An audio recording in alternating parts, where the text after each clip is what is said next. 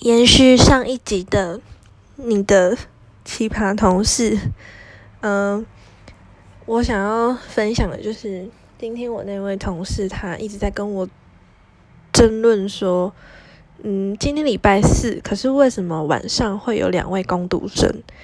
然后我就在回想，嗯，明明以前礼拜四的晚上都是两位啊，那我也就这样跟他说，然后。他就说：“才没有，明明以前都是一位。”然后我就想说：“怎么可能？因为以前我我上晚班的时候，我也常常都是上礼拜四，那会有另外一个同事跟我搭班。我想说，不对啊，明明礼拜四就是两位工读生啊，到底有什么不？到底有什么问题？”